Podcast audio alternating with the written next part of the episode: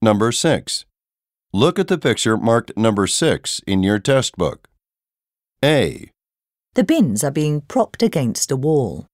B, Some cars are driving through an intersection. C, A trash container has been lifted into the air. D. A garbage truck is being emptied.